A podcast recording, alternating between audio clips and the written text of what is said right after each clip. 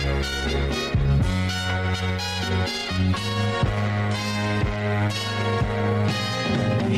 girl, what you doing down there? Dancing alone every night while I live right above you.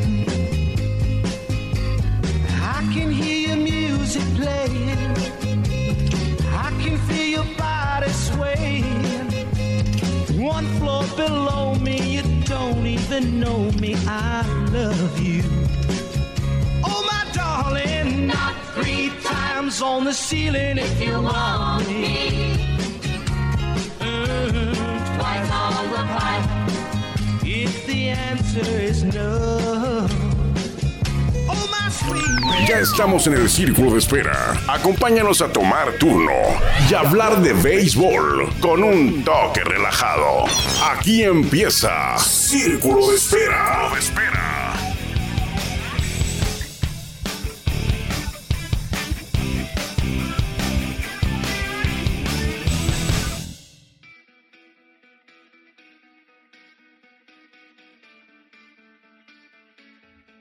¿Qué tal? ¿Cómo está? Muy buenas tardes. Bienvenidos a Círculo de Espera Radio. Buenas tardes o buenas noches o buenos días. Depende a qué hora esté usted escuchando, haciendo el favor, haciéndonos el favor de escuchar este espacio, estar con nosotros, acompañarnos, hablar de béisbol aquí en Círculo de Espera.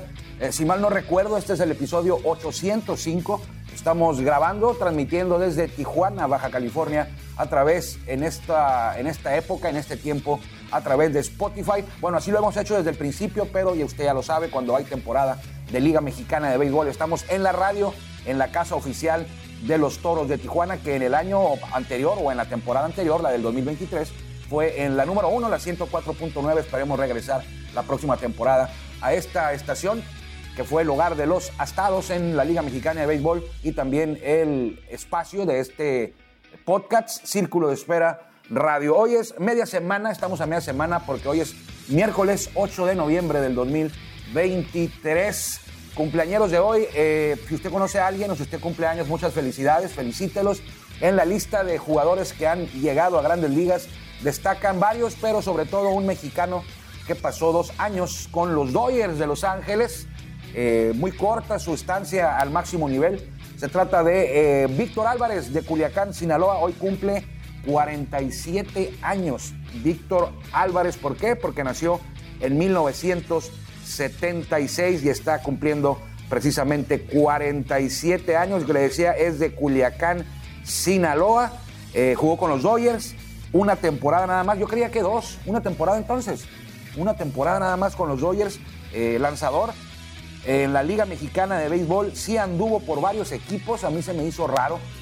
Eh, yo pensé que nada más había estado por ahí de uno, dos, tres. No, anduvo en varios. eh, Diablos Rojos del México, Guerreros de Oaxaca, Rojos del Águila de Veracruz, Olmecas de Tabasco y terminó su carrera como beisbolista profesional. Su último equipo como beisbolista profesional fueron los Toros de Tijuana en el 2014, cuando los Toros regresaron a la Liga Mexicana de Béisbol. Él fue parte de ese roster. Víctor Álvarez, ya iba de salida Víctor, ya, ya, ya no fue como que la estrella de ese año con los Toros de Tijuana. Sin embargo, fue un privilegio haberlo tenido aquí, uno de los 147 mexicanos que han llegado a grandes ligas. Fue Víctor Álvarez, así que felicidades, cumple 47 años. Víctor Álvarez nació un 8 de noviembre de 1976. También cumplen años hoy de grandes ligas Giancarlo Stanton, 1989. Yasmani Grandal, 1988. Este Yasmani Grandal, si no me equivoco, jugó con los padres y jugó con los Dodgers, jugó con los Medias Blancas. Ya no lo he visto, quizá ya se retiró. No estoy seguro de eso. Nick Punto también cumpleaños hoy, él sí ya se retiró. Edgardo Alfonso también ya se retiró en 1973, nació, tiene 50 años hoy Edgardo Alfonso. José Offerman jugó con Dodgers, eh, también dirigió en México, creo que a los Tigres de Quintana Roo, a los Rojos del Águila de Veracruz. A los Rojos del Águila de Veracruz los dirigió José Offerman y hay muchos más, pero en esta lista sintetizada, quizá los nombres que usted esté un poco más acostumbrados, jugadores que no solamente llegaron, sino que pasaron un poquito más de tiempo, destaca también Jeff Blauser. ¿Se acuerda usted de Jeff Blauser? Aquel que andaba con los Bravos, aquellos de, Bobby Cox. Creo que estos Bravos eran todavía, Jeff Blauser estuvo con los Bravos antes de, de, de Maddox, Glavin, Small y Shipper Jones. ¿eh? Creo que Blauser estuvo antes. No sé, no sé si le tocó. Quizás si le haya tocado a Blauser estar ahí con alguno de ellos, pero ya la época conocida de donde estaban estos tres caballos y Chipper Jones y, y Javi López, quizá Blauser ya eran sus últimos años o ya no le tocó. Blauser fue más de Charlie Leibrand, de Steve Avery, de eh, Ron Gant, de Mark Lemke. Eh, los dirigía Terry Pendleton, los dirigía. Blauser sí jugó la Serie Mundial aquella que perdieron con los Yankees. Eh, casi estoy seguro. Lo dirigía ya, ya lo dirigía Bobby Cox en ese momento.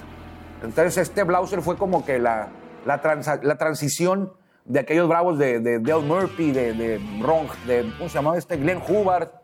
eh, y ahí andaba empezando todavía Blauser, creo yo, y luego ya después eh, hizo la transición al equipo este que ya pues es conocido en, nuestra- en, nuestras, en nuestros tiempos, quienes seguimos el béisbol, nos acordamos mucho de esos bravos que llegaban y llegaban y llegaban y no ganaban series mundiales, por ahí de 14 títulos divisionales consecutivos, si mal no recuerdo yo, y llegaban a playoff y los echaban para afuera. Los padres los echaron en una ocasión para afuera. Cuando los padres llegaron a la Serie Mundial del 98, echaron a los Bravos en la serie de campeonato. Echaron a los Astros con Toy Randy Johnson, no lo echaron a los Bravos con Toy Chipper Jones y Ryan Klesko y Maddox y Glavin y Smoltz. Aquellos padres que luego perderían la Serie Mundial del eh, 98, 98 contra los Yankees. Y mala suerte de los padres. Llegaron a dos series mundiales y les tocó medirse a dos equipos que en ese momento fueron unas aplanadoras. O sea, los Tigres del 84 eran- fueron una aplanadora, los dirigía Sparky Anderson. Una verdadera aplanadora andaba Aurelio López, por cierto, Kirk Gibson, entre otros, Balan Trammell, Lou Whitaker, eh, muchos, muchos. Arrasaron los Tigres y les tocó a los padres llegar a la Serie Mundial y los arrasaron, los ganaron 4-1. Luego vuelven a llegar 14 años después, se enfrentan a los Yankees y no sé qué, op- qué opine usted, pero creo que esos Yankees de ese año eran el equipo, fueron el más duro de, de esa dinastía de los Yankees. Ese del 98, eh, ni las manos metieron los demás, ni las manos metieron los demás. Eh, me hacen recordar aquellos Yankees de los 40, 50 que jugaban en la Liga Americana cuando había ocho equipos y le decían, eh, le decían, le llamaban a los Yankees, le llamaban Blancanieves, a los Yankees, Snow White. Y más bien le llamaban los siete enanos a los otros, a los otros ocho, a los siete equipos. En la Liga Americana está Blancanieves y los siete enanos, así decían. Y le digo con conocimiento de causa porque está en un libro que leí hace, usted ya sabe que me la paso leyendo, leyendo. ¿Y a qué horas trabajas, Armando? Me la paso leyendo libros, es parte de mi trabajo y aparte, y como le digo, no quita mucho tiempo, ¿eh? No quita mucho tiempo si se administra usted bien. Yo soy malo para administrar mis tiempos, malísimo, pero me doy tiempo para leer. Entonces ahí, le decían, se decía a los periodistas, la gente le decía, en la Liga Americana pues está Snow White y los siete enanos. Pues así casi los Yankees, aquí ya no eran siete, eran más. Pero les tocó a los padres a lo que estábamos tratando de hablar aquí, lo que estábamos hablando, charlando, es de que los padres tuvieron una pues mala fortuna, bueno, esto no es de, esto no es de suerte, ¿no? Pero eh, les tocó enfrentar a dos, dos equipos que fueron unas aplanadoras en su momento. Los Tigres, pues luego desaparecieron. No, no es que desaparecieran, pero ya no volvieron a llegar a ganar la Serie Mundial al año siguiente. En el 85, no recuerdo quién ganó en el 85, en el 86 sí recuerdo la ganaron los Mets. En el 85 no serían los Royals o- creo que sí, por ahí, no, no me acuerdo, no recuerdo bien quién ganó en el 85, pero en el 86 fueron los Mets eh, de Nueva York y los 84 los Tigres de Sparky Anderson, en el 86 los Mets de Davey Johnson y compañía, toda la bola de malandros que estaban en ese equipo, eh, llámese eh, Dwight Wooden, eh, Darryl Strawberry, eh, Wally Backman, eh, Keith Hernández, Ray Knight, me falta uno que era tremendo, que era jardinero, este, el luego, el luego fue, era jonronero después con los gigantes, el luego fue coach de los toros, de, los potros de Tijuana. Kevin Mitchell también andaba ahí, eran unas joyitas todos. Y eso fue una implosión, fue después, no pudieron aguantar sus problemas y andaban con problemas de sustancias prohibidas, problemas legales por todos lados, cambiaron jugadores, se desarmó el equipo y ya no pudieron convertirse en una dinastía. Ese gran equipo, porque en el terreno de juego era un gran equipo con Dwight Gooden, con Ron Darling, con, era un equipazo que no se pudo mantener por tantos eh, problemas que había entre los problemas propios de todos los peloteros que estaban eh, en un conjunto ahí, en conjunto con los Mets eh, de Nueva York. Pero bueno, yo no iba a hablar de, ya no sé cómo fue que me desvié ahí a ese tema de los, de los padres de San Diego, no sé cómo empecé con ese tema de los, de los padres de San Diego y luego las series mundiales, hablando de los padres de San Diego. Eh, si usted le va a los padres o vive en esta zona o le gusta el béisbol y es muy aficionado al béisbol, seguramente está enterado que los padres no tienen manejador. Yo se lo dije aquí hace un par de años, ya estaba Círculo de Espera. Cuando contrataron a Bob Melvin y yo, un poquito lejos de todo el tema de padres, pues no creí que fuera a ser la pieza fundamental para ser campeones Bob Melvin y así fue. A veces me, me, criticaban y me decían que, que, era porque yo no quiero a los padres. Yo, yo sabía que no iba a poder con ese clubhouse Bob Melvin y así fue. Hasta parece que al final ya Bob Melvin no estaba a gusto con su jefe, que es AJ Preller. Me daba la impresión de que eh, se, se, rindió Bob Melvin. Eh, no sé si sea verdad, digo, pero a mí me dio la impresión como que tiró la toalla, se rindió, ya no le importaba, ya le daba lo mismo. Así me, así me, así me parecía a mí. Y a la primera oportunidad que tuvo, se salió del equipo y se fue con los gigantes. Cuando él tenía un contrato, se hubiera querido quedarse con los padres. De hecho, AJ Preller lo dijo unos días antes, que él iba a ser el manager del 2024 y luego le dieron permiso para... O sea, él va a ser mi manager para el 2024 y luego le das permiso para que vaya a hablar con otro equipo, entonces era, era nada más un decir, ¿no?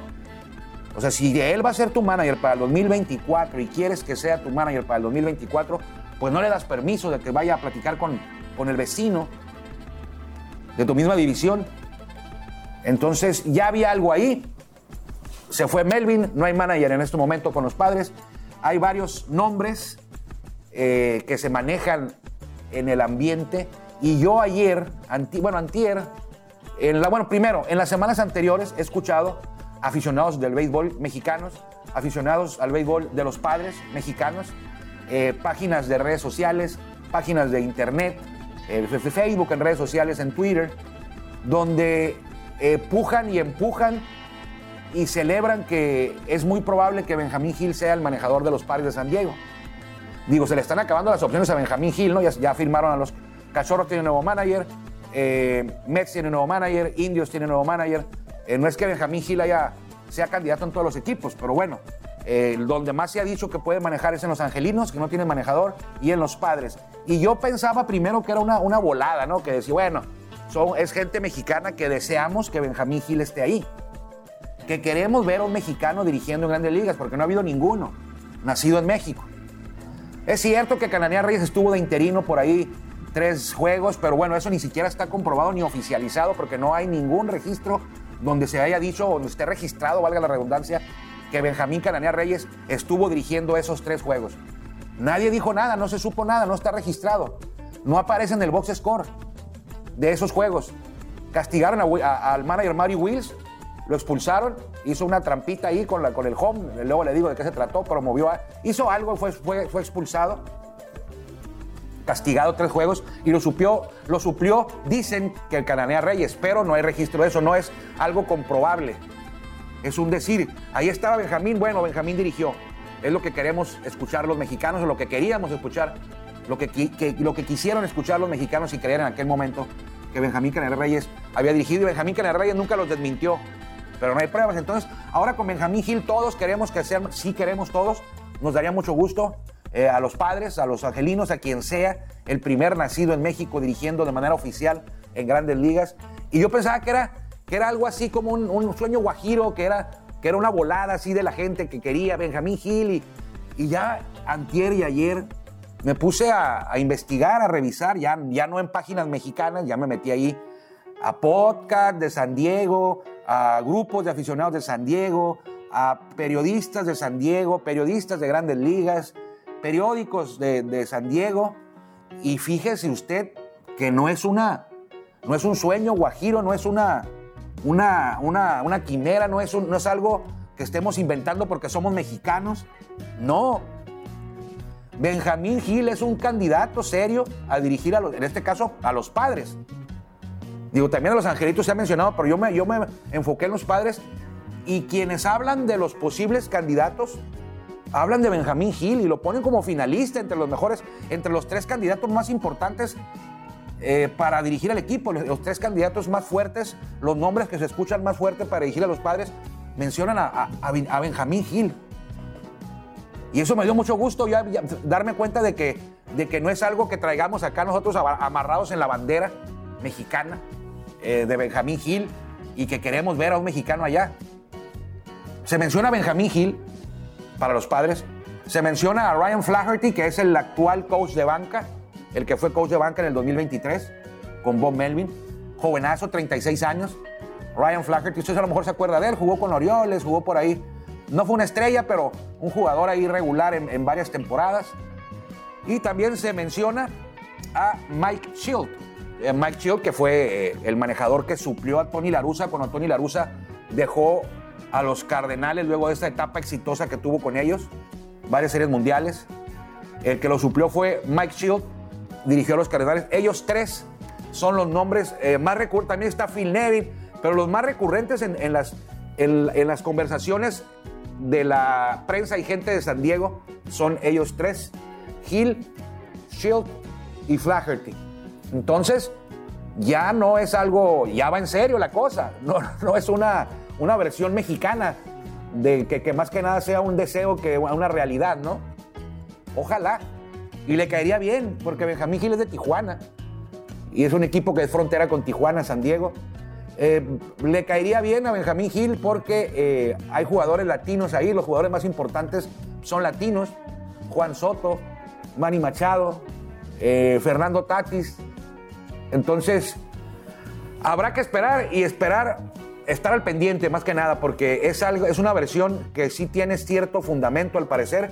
No es algo de nosotros, los mexicanos, como ya le he dicho dos, tres veces.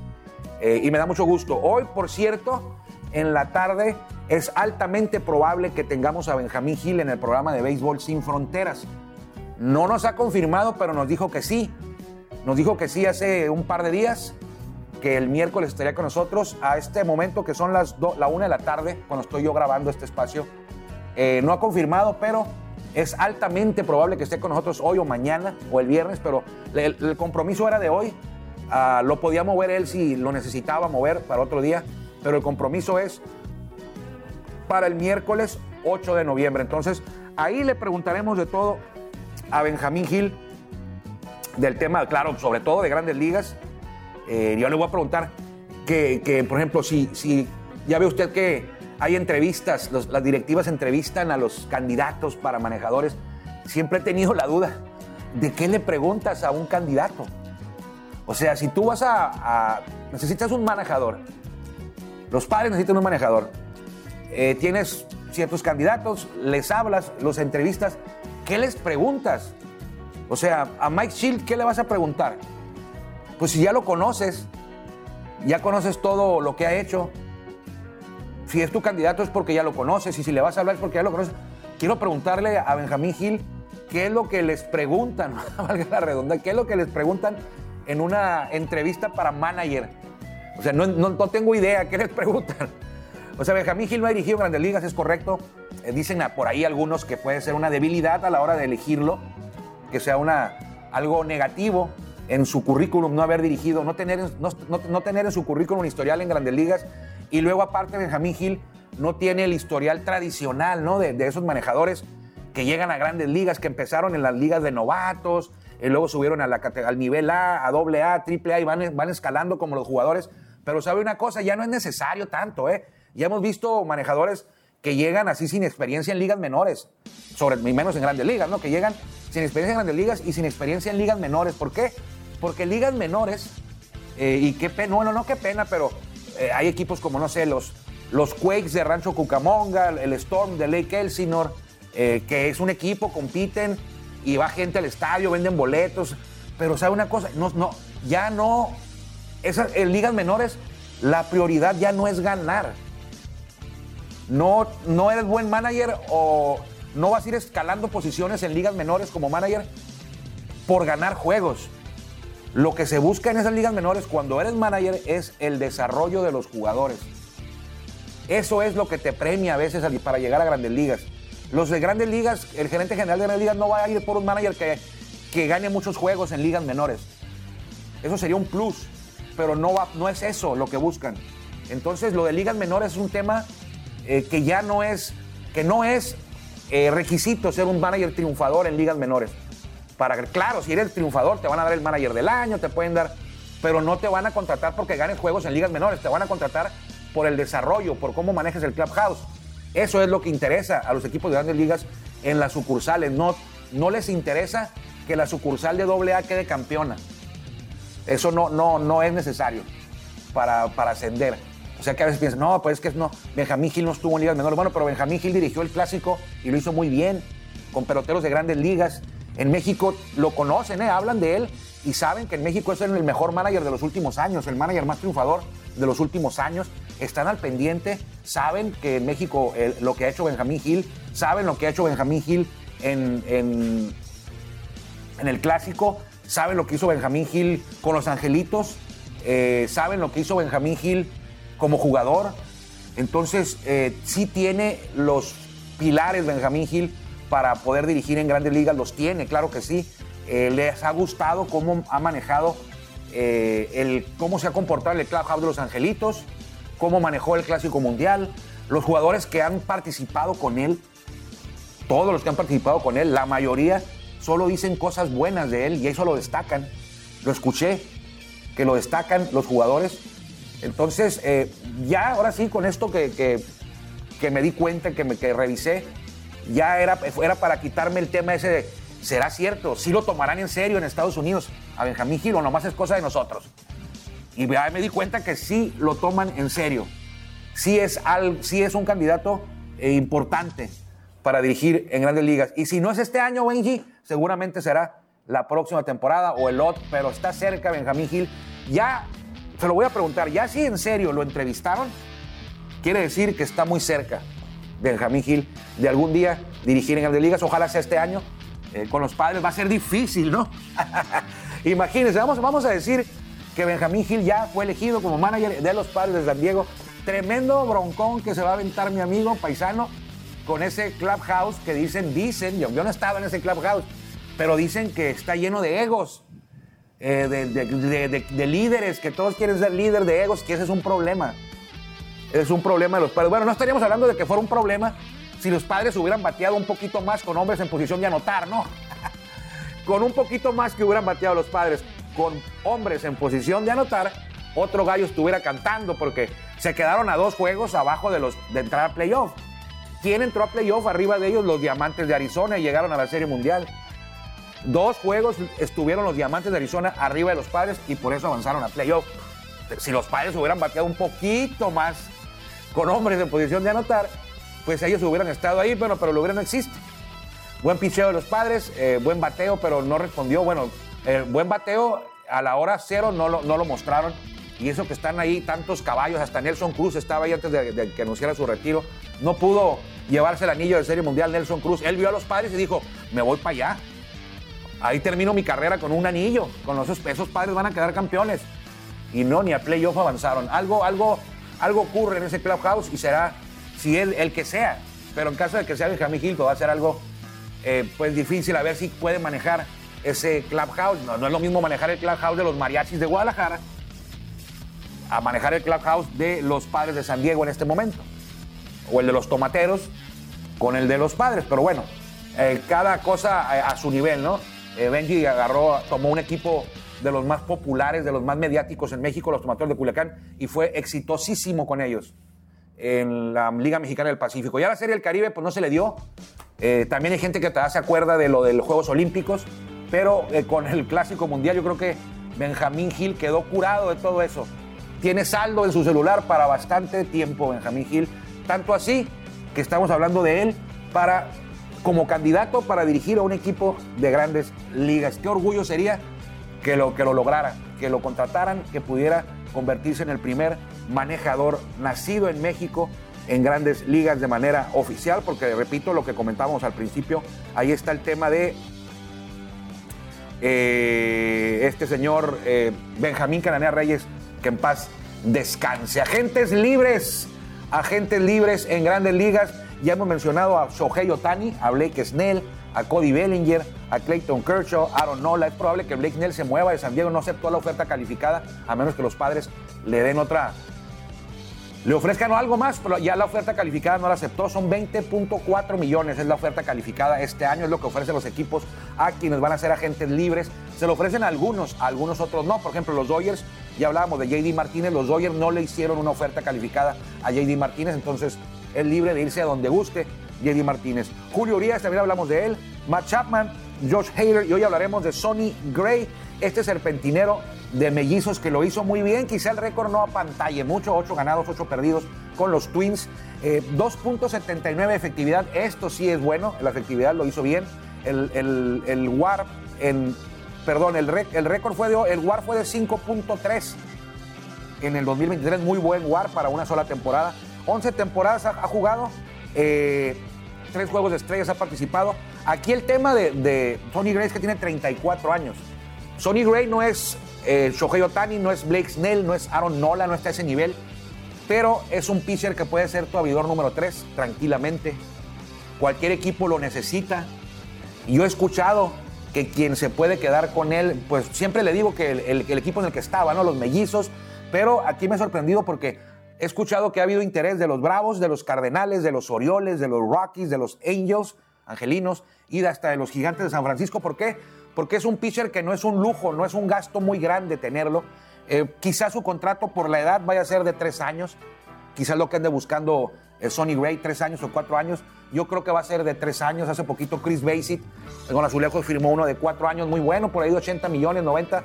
Yo me imagino que el de Sonny Gray podía andar en tres años, unos 70, 75 milloncejos de dólares.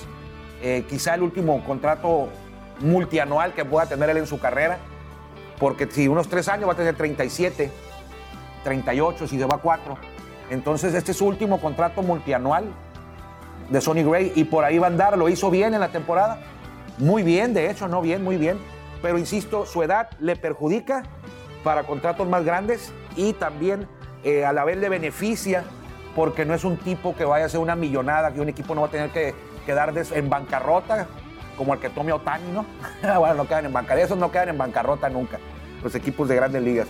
Entonces, Sonny Gray eh, seguramente cambiará de, equipo de franela eh, la temporada 2024 y ellos son los eh, posibles postores que van a tratar de llevarse a este lanzador veterano ya, pero que todavía pudo ayudar muy bien a los mellizos de Minnesota.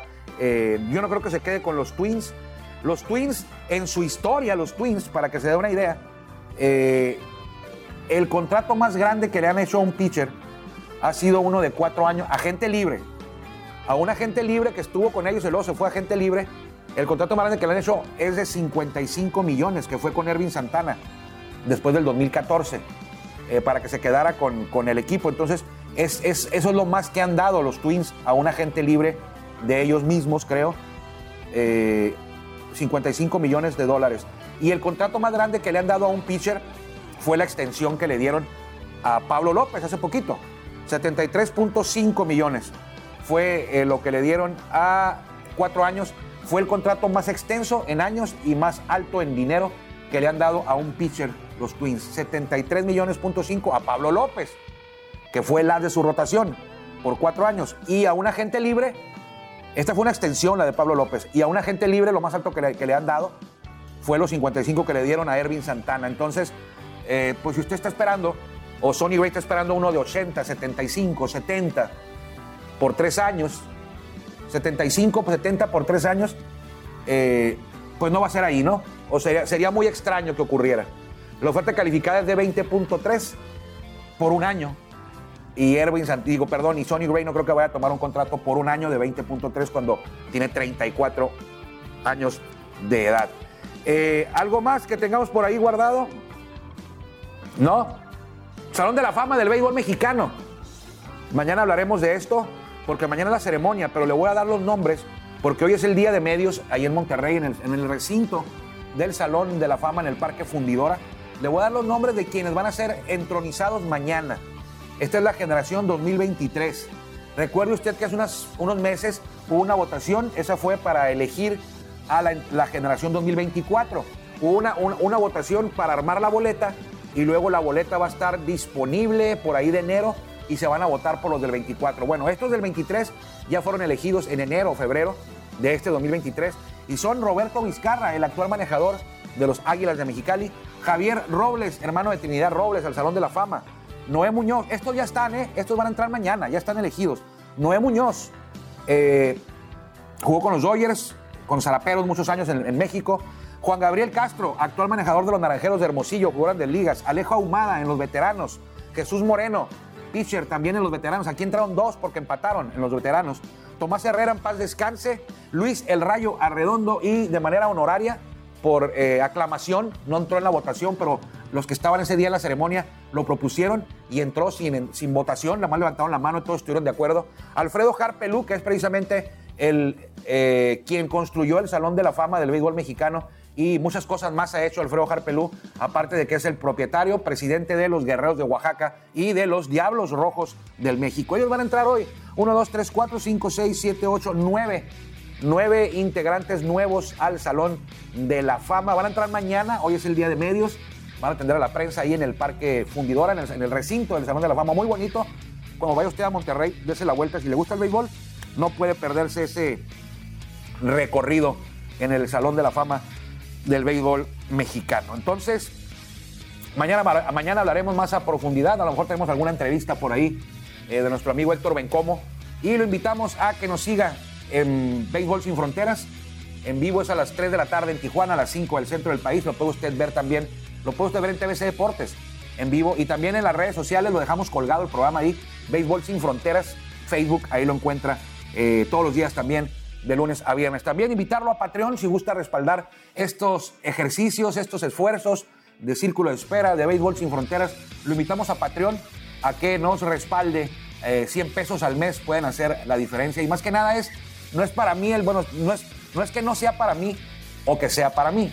Eh, lo que ahí se recauda es para adquirir equipo y hacerlo un poquito más profesional todo esto. Mejores audífonos, mejores micrófonos, mejor grabadora, una cámara digital de video, una cámara digital de fotografía, para poder llevarle a usted otro tipo de contenidos también, bueno, otro tipo de contenidos, pero todos, todos referentes al béisbol. Así que eh, cuídese mucho, nos encontramos mañana. Si Dios quiere, le agradezco como siempre que nos haya permitido que lo acompañáramos hoy aquí en esta media hora que ya me pasé, por cierto, a hablar de béisbol. Soy Armando Esquivel, que le vaya bien. Gracias por acompañarnos en el Círculo de Espera. Nos escuchamos próximamente. Círculo de Espera.